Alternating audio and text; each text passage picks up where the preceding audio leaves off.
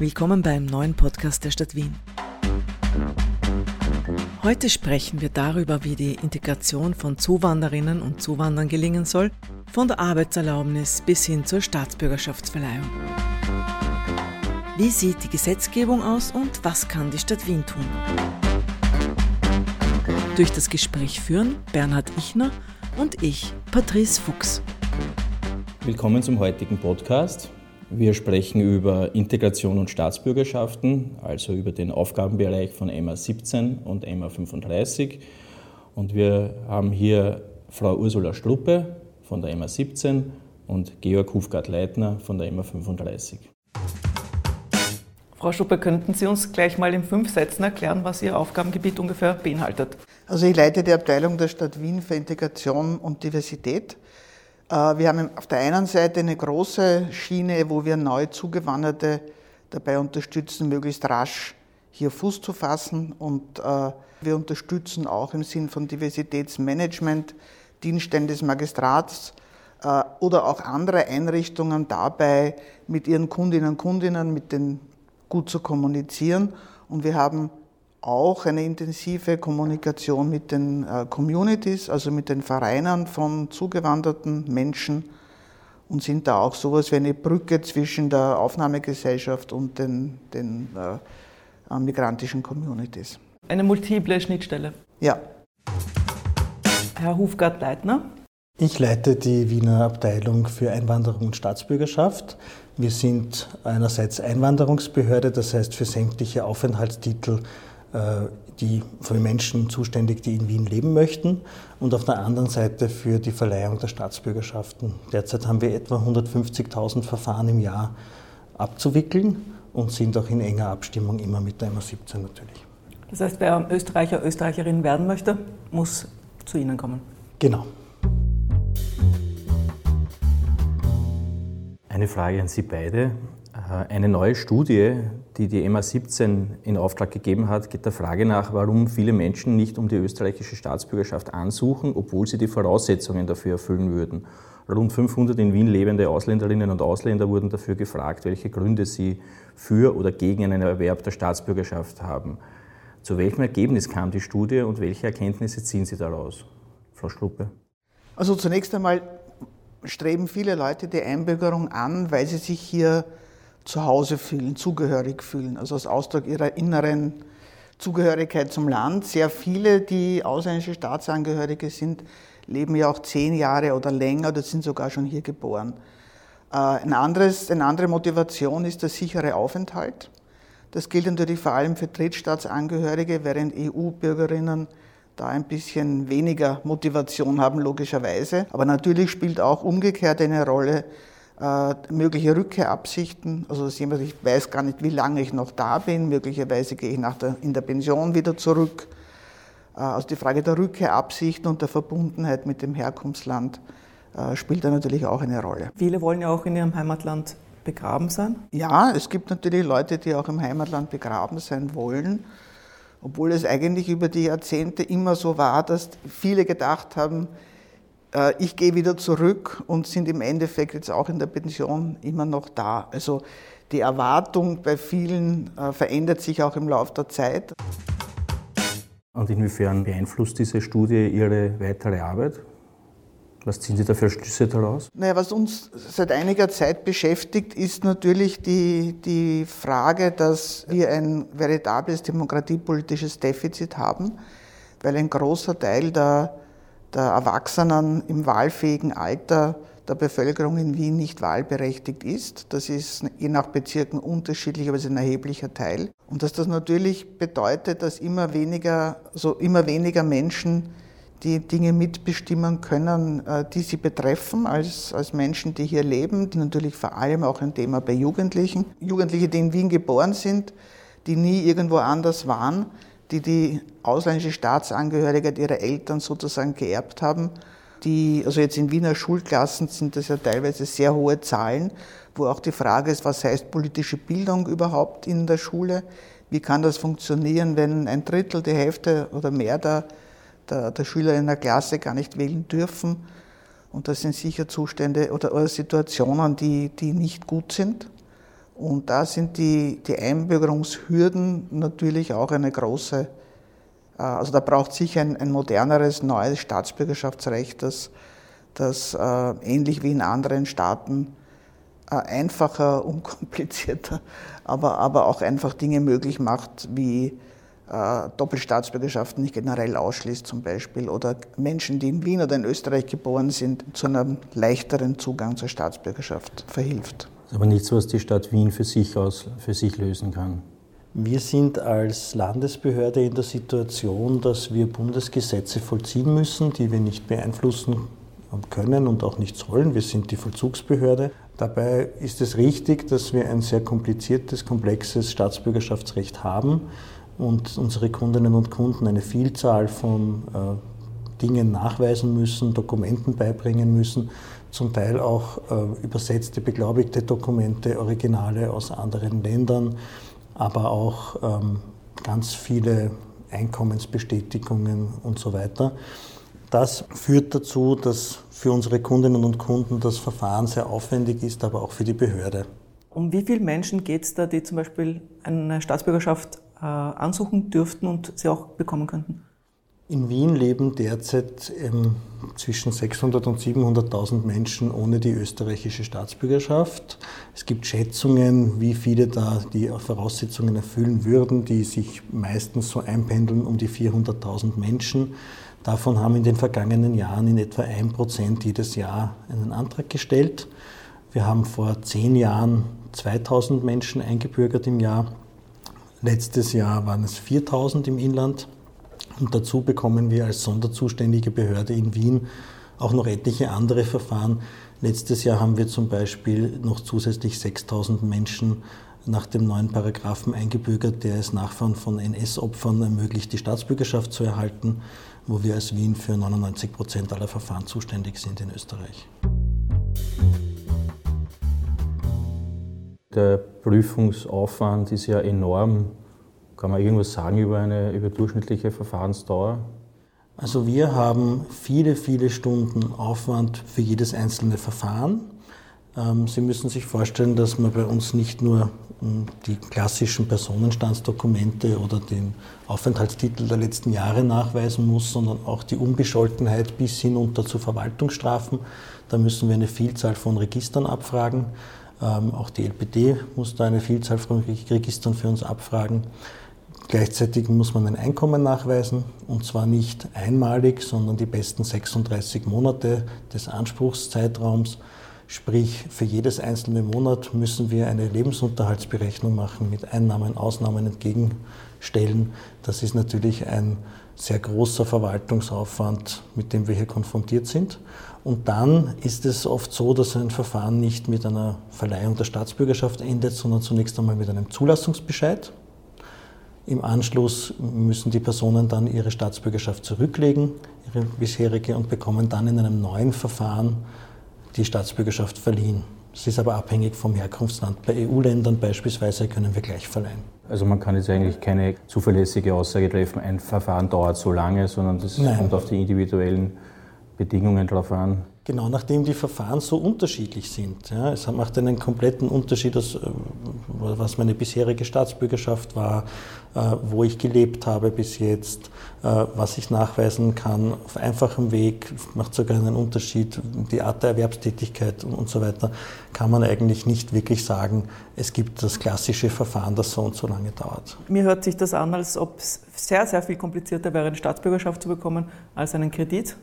Also wo man, wo die Einnahmen-Ausgabenrechnung ja auch schon sehr mühsam und irritierend sein kann, aber wenn man es für jedes Monat extra machen muss, das ist ja, also da muss man fast schon, äh, das ist wie ein Job, ne? Also auch für den Antragsteller, Stellerin. Genau, das ist auch der Grund, warum wir in der Regel nicht mit einem Antrag starten, sondern mit einem Erstinformationsgespräch, wo wir uns Zeit nehmen für die Kundinnen und Kunden, ähm, um zu erklären, wie kann man so ein Verfahren überhaupt sinnvoll gestalten, dass man bei der Antragstellung schon alle Dokumente beisammen hat, weil man darf auch nicht vergessen, fast alle Dokumente verlieren nach einem gewissen Zeitraum ihre Gültigkeit. Und wenn ich dann zum Beispiel bei der Antragstellung zwar einige habe, andere aber aus dem Herkunftsland erst nach einigen Monaten beibringen kann, kann es sein, dass die ersten Dokumente schon wieder abgelaufen sind und ich die noch einmal bringen muss. Das ist eine Herausforderung, die wir sehr häufig haben und darum ist die Information vorab extrem wichtig und da bemühen wir uns auch gerade intensiv, das auszubauen, um auch unseren Kundinnen und Kunden da besseren Service liefern zu können. Die EMA 17 fördert die Integration von Zuwandererinnen und Zuwanderern. Die EMA 35 verleiht Aufenthaltstitel und Staatsbürgerschaften. Wie funktioniert die Zusammenarbeit dieser beiden Dienststellen? Gerät man da nicht äh, öfters in einen Interessenkonflikt? Wir als MA 17 setzen ja dort an, wo jemand einen positiven Aufenthaltstitel von der MA 35 bekommen hat. Und da arbeiten wir seit, seit langem ganz eng zusammen. Wir sind hier im Haus in der Zentrale der MA 35 auch unten im Erdgeschoss mit dem Angebot des Startcoachings. Das ist ein persönliches Beratungsgespräch sozusagen in äh, etwa 24 Sprachen möglich wo wir die nächsten Schritte erklären, also wie komme ich rasch zu einem Deutschkurs, welcher Deutschkurs passt für mich, wo wir auch informieren über die Anschlussinformationsangebote, die wir haben, etwa zum Thema, wie funktioniert das österreichische Gesundheitssystem, wie ist das mit Bildungssystem, wie komme ich zum Kindergartenplatz, aber auch weiche Dinge wie Zusammenleben, also das, was eher so an Gewohnheiten vielleicht anders ist, als, als das im Herkunftsland der Fall ist. Wir sind auch in einem ständigen Austausch mit den NGOs. Wir bemühen uns auch mit Anwältinnen und Anwälten gut zusammenzuarbeiten, weil wir der Meinung sind, jede Information, die vor der Antragstellung im Idealfall schon bei den Kundinnen und Kunden ist, führt dazu, dass wir ein Dokument weniger nachfordern müssen, dass wir einen Arbeitsschritt weniger haben und wieder ein Verfahren mehr erledigen können. Herr Hufgart-Leitner, die MA 35 stand in den vergangenen Jahren vielfach in der Kritik. Zum einen wegen überlanger Verfahrensdauern, zum anderen wurde eine schlechte Erreichbarkeit der Mitarbeiter und Mitarbeiterinnen attestiert. Äh, wie begegnen Sie dieser Kritik? Wir nehmen diese Kritik sehr ernst. Die Kritik hat sich mit der Covid-Pandemie dann intensiviert, weil da auch unsere, unsere auf persönlichen Kontakt ausgerichteten Abläufe Schwierigkeiten bekommen haben. Und wir haben viel gemacht. Wir haben von der Stadt auch deutlich mehr Ressourcen zur Verfügung gestellt bekommen. Wir haben mittlerweile ein telefonisches Service Center eingerichtet, das die telefonische Erreichbarkeit sicherstellt. Wir haben unser gesamtes Termin, Kundinnen-Kontaktmanagement auf ein Online-Terminsystem umgestellt. Wie kann man das verbildlichen, inwiefern das den Arbeitsalltag verbessert hat? Sie müssen sich vorstellen, wir sind für ein existenzielles Gut in dieser Stadt verantwortlich. Und zwar für die Kundinnen und Kunden geht es darum, können sie in Österreich bleiben oder nicht. Und auf der anderen Seite haben wir sehr klare gesetzliche Vorgaben, die von uns eine Vielzahl an Prüfschritten vorsehen, die wir selbstverständlich bis auf den letzten Punkt und Beistrich vollkommen korrekt umzusetzen haben und das auch tun. Und das bedeutet natürlich, dass es je nach, ähm, je nach äh, Saison zum Beispiel auch unterschiedlich viele Menschen gibt, die jetzt akut etwas brauchen, einen Termin benötigen oder, oder vorsprechen müssen, einen Antrag stellen müssen. In der Regel steht im Gesetz auch, dass der Antrag persönlich gestellt werden muss. Das heißt, wir haben eine große Zahl an Menschen, die etwas brauchen, im Jahr ca. 150.000 Verfahren. Wenn man sich jetzt das so vorstellt, dass alle halt dann kommen, wenn halt die Öffnungszeiten sind, ähm, dann sind sehr viele Menschen auf den Gängen, warten teils stundenlang ähm, und ähm, das führt dazu, dass die Situation insgesamt im Amt nicht gerade entspannt ist. Und seit der Covid-Pandemie haben wir es geschafft, tatsächlich auf ein Online-Terminvergabesystem umzustellen, wo ich mir im Internet meinen Termin buche, dann wenn ich dran bin, komme und in der Regel eine sehr kurze Wartezeit vor Ort habe. Unsere Zielsetzung ist, dass man in der Regel nach etwa zwei Wochen einen Termin bekommt. In den allermeisten Fällen schaffen wir das. Nur im Bereich der Staatsbürgerschaft gelingt uns das derzeit leider nicht, weil seit dem Ukraine-Krieg jede Woche deutlich mehr Termine gebucht werden, als wir anbieten können. Und da sind wir gerade dabei, massiv unser Angebot aufzustocken. Das dauert nur leider noch einige Zeit. Äh, vor welchem Personalstand reden wir denn da? Wir haben derzeit etwa 650 Mitarbeiterinnen und Mitarbeiter. Die 150.000 Verfahren bearbeiten? Ja. Kommen wir von der EMA 35 zur EMA 17. Äh, können Sie das ein bisschen den Zuhörerinnen und Zuhörern ein bisschen darlegen? Äh, welche Unterstützungsmaßnahmen sind denn das, äh, die da den Menschen angeboten werden, die hier Fuß fassen wollen? Die zentralen Dinge, die Menschen brauchen, ist natürlich in der Regel einerseits Deutsch lernen. wir unterstützen und fördern auch Deutschkurse daher und beraten beim Finden des richtigen Deutschkurses. Das zweite zentrale Thema ist natürlich Arbeiten, also Einstieg in einen Job. Äh, das ist besonders wichtig, dass dieser Einstieg möglichst so gelingt, dass Sie Ihre äh, Erfahrungen, beruflichen Kenntnisse, Ausbildungen tatsächlich nützen können. Das ist sehr oft nicht der Fall. Man spricht ja von Dequalifizierung, also dass jemand, der eigentlich eine, eine hohe Ausbildung hat, äh, de facto dann in Wien Taxilenker ist oder, oder putzt oder so. Was ja nicht also nur das, für die Person quasi ein Nachteil ist, sondern eigentlich auch für. Das ist auch für Staat. die Gesellschaft ein, ein, also das ist für alle schlecht sozusagen. Wir haben auch einen Fachkräftemangel. Äh, es gibt übrigens auch eine zumindest dreistellige Zahl an Syrer und Syrerinnen, die mittlerweile ihre Ausbildung als Ärztin, Arzt nostrifizieren konnten in Österreich. Also über die Jahre hinweg gelingt vieles und ähm, ist natürlich aber auch das Bohren von harten Brettern. Nicht? Weil das sind, das sind natürlich Dinge, wo es sehr häufig auch eine Schwierigkeit ist, dass die Leute entweder arbeiten und Geld zum Leben haben, zum Beispiel in einer Hilfstätigkeit, angelernten Tätigkeit, und dann nicht mehr die Zeit haben, sich um Fachdeutschkurse bis zu Niveau C1, was ja ein sehr hohes Niveau ist, oder auch um die Nostrifizierungsdinge zu kümmern oder umgekehrt, sie hätten Zeit für intensiven Deutsch und Nostrifizierung, aber keinen Lebensunterhalt in der Zeit. Wie effizient sind diese Maßnahmen? Kann man, da, kann man das irgendwie in Zahlen gießen? Also diese, die Initiative Erwachsenenbildung wird äh, laufend evaluiert, äh, auch vom IHS äh, alle paar Jahre ausführlich beforscht. Und sie zeigt, dass es einerseits sehr wenige Abbrüche gibt und dass ein sehr hoher Prozentsatz äh, der, der Teilnehmenden tatsächlich diese Maßnahmen positiv abschließen. Herr Hofgart-Leitner, die Frau Schluppe hat gerade den schwierigen Eintritt in den Arbeitsmarkt angesprochen. Mit dem Business Immigration Office wurde ja eine Anlaufstelle für Fachkräfte aus Drittstaaten geschaffen. Äh, was zieht man denn da für eine Zwischenbilanz? Damit sind wir sehr glücklich. Da ist uns, glaube ich, echt etwas gelungen, das aus Kundinnen und Kundenperspektive deutlich etwas verbessert hat. Und zwar haben wir in den Verfahren, die eigentlich die kompliziertesten Einwanderungsverfahren sind, nämlich die Arbeitsmigration aus Drittstaaten, also nicht EU-Staaten, eine neue Stelle eingerichtet. Hintergrund ist, an dem Verfahren sind nicht nur wir beteiligt, sondern auch das AMS, das eine Arbeitsmarktprüfung machen muss, die beteiligten Unternehmen, die den Job anbieten und die Person, die sich in der Regel auch im Drittstaat befindet und oft auch von dort den Antrag stellt bei der österreichischen Botschaft. Das heißt, in Summe ein sehr kompliziertes Verfahren, wo viele zusammenwirken müssen und wir haben da ein Projekt gehabt, wo alle beteiligten Stellen sich zusammengetan haben, vor allem aber auch zusätzlich die Wirtschaftsagentur Wien, die mit ihrem Beratungszentrum, dem Expert Center, auch dazugegangen ist.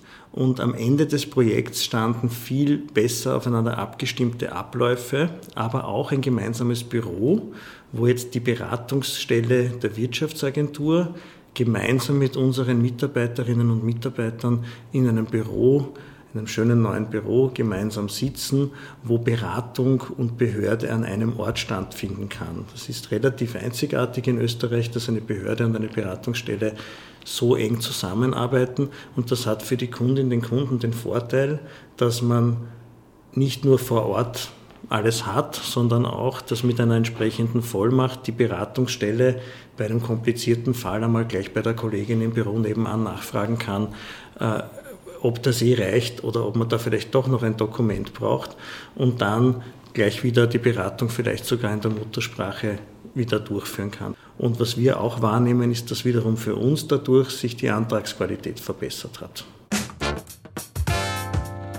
Können Sie die Zusammensetzung der Wiener Wohnbevölkerung nach Herkunftsländern kurz skizzieren? Also grundsätzlich zeigt sich, dass Migration überhaupt weltweit vorwiegend innerhalb von Kontinenten sich abspielt, also interkontinental ist. Das heißt, entgegen dem landläufigen Meinungsbild sind drei Viertel der nicht in Österreich geborenen Menschen stammen aus Europa, das ist der, der Großteil.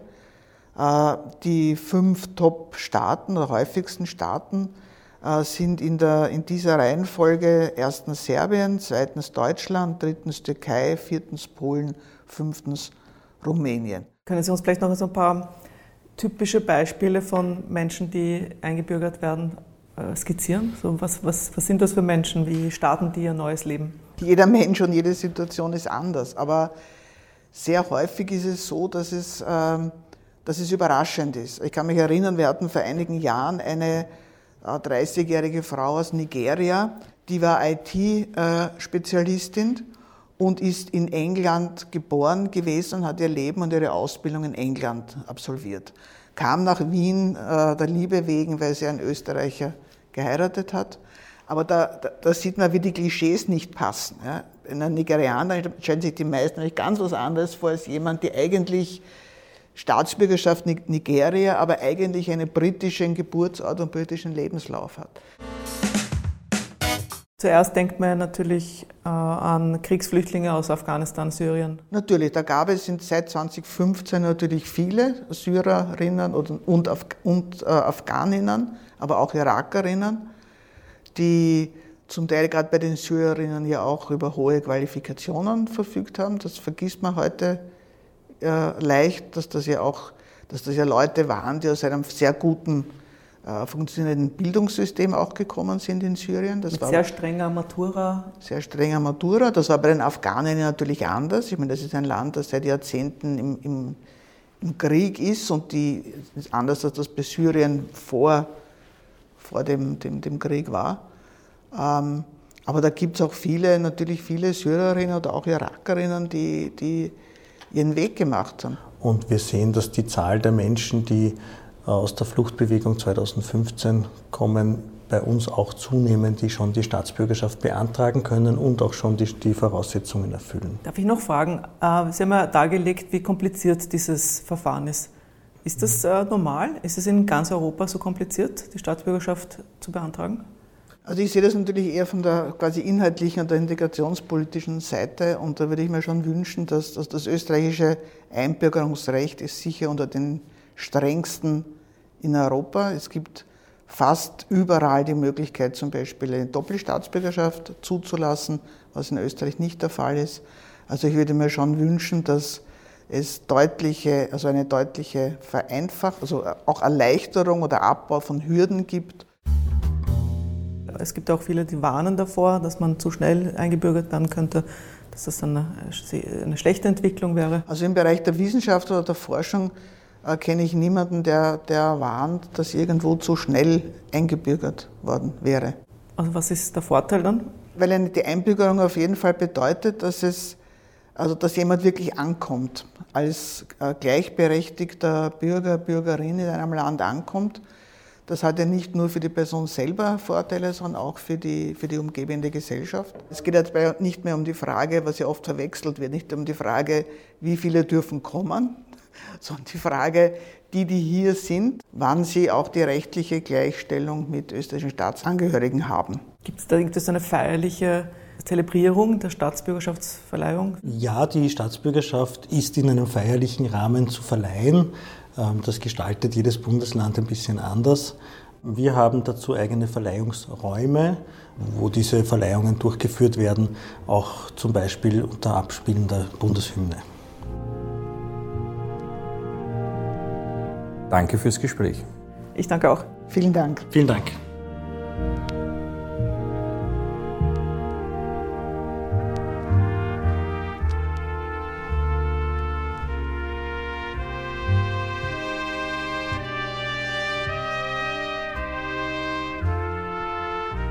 Das war ein Podcast der Stadt Wien. Danke fürs Zuhören und besucht uns auf unseren sozialen Kanälen.